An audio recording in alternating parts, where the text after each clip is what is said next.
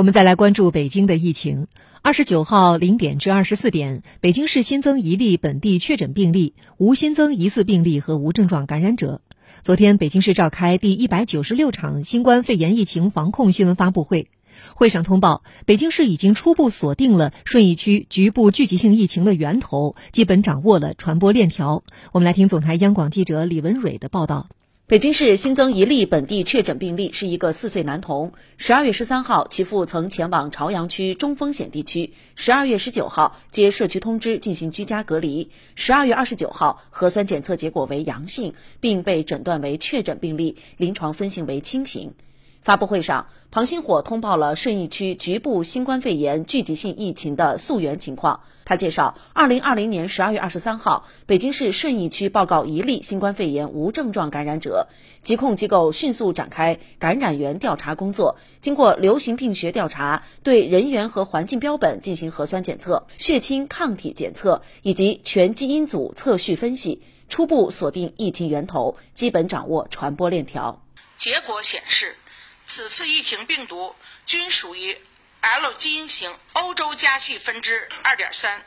为同一传播链，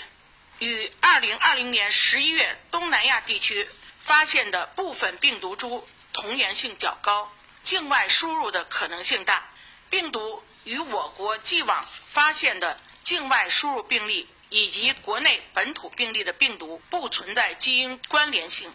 非国内近几个月。本土疫情的持续传播，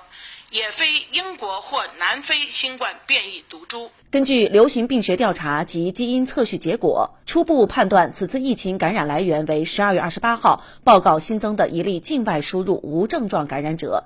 庞星火表示，根据现有循证依据，暂未发现十二月二十四号报告的现住西城的无症状感染者及十二月二十三号离境至韩国的无症状感染者与此次顺义区局部聚集性疫情相关联，感染来源仍在调查中。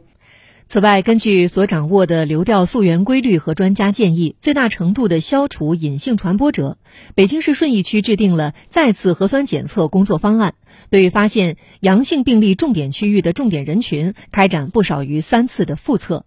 从昨天七点开始，对重点区域内的人员按照一比一的比例开展了首轮的复测。截至昨天十五时，已经完成了采样二点四六万人。二十三号以来，顺义全区累计完成人员采样一百三十二点七八万人次，已出结果一百三十点一五万人次，全部为阴性。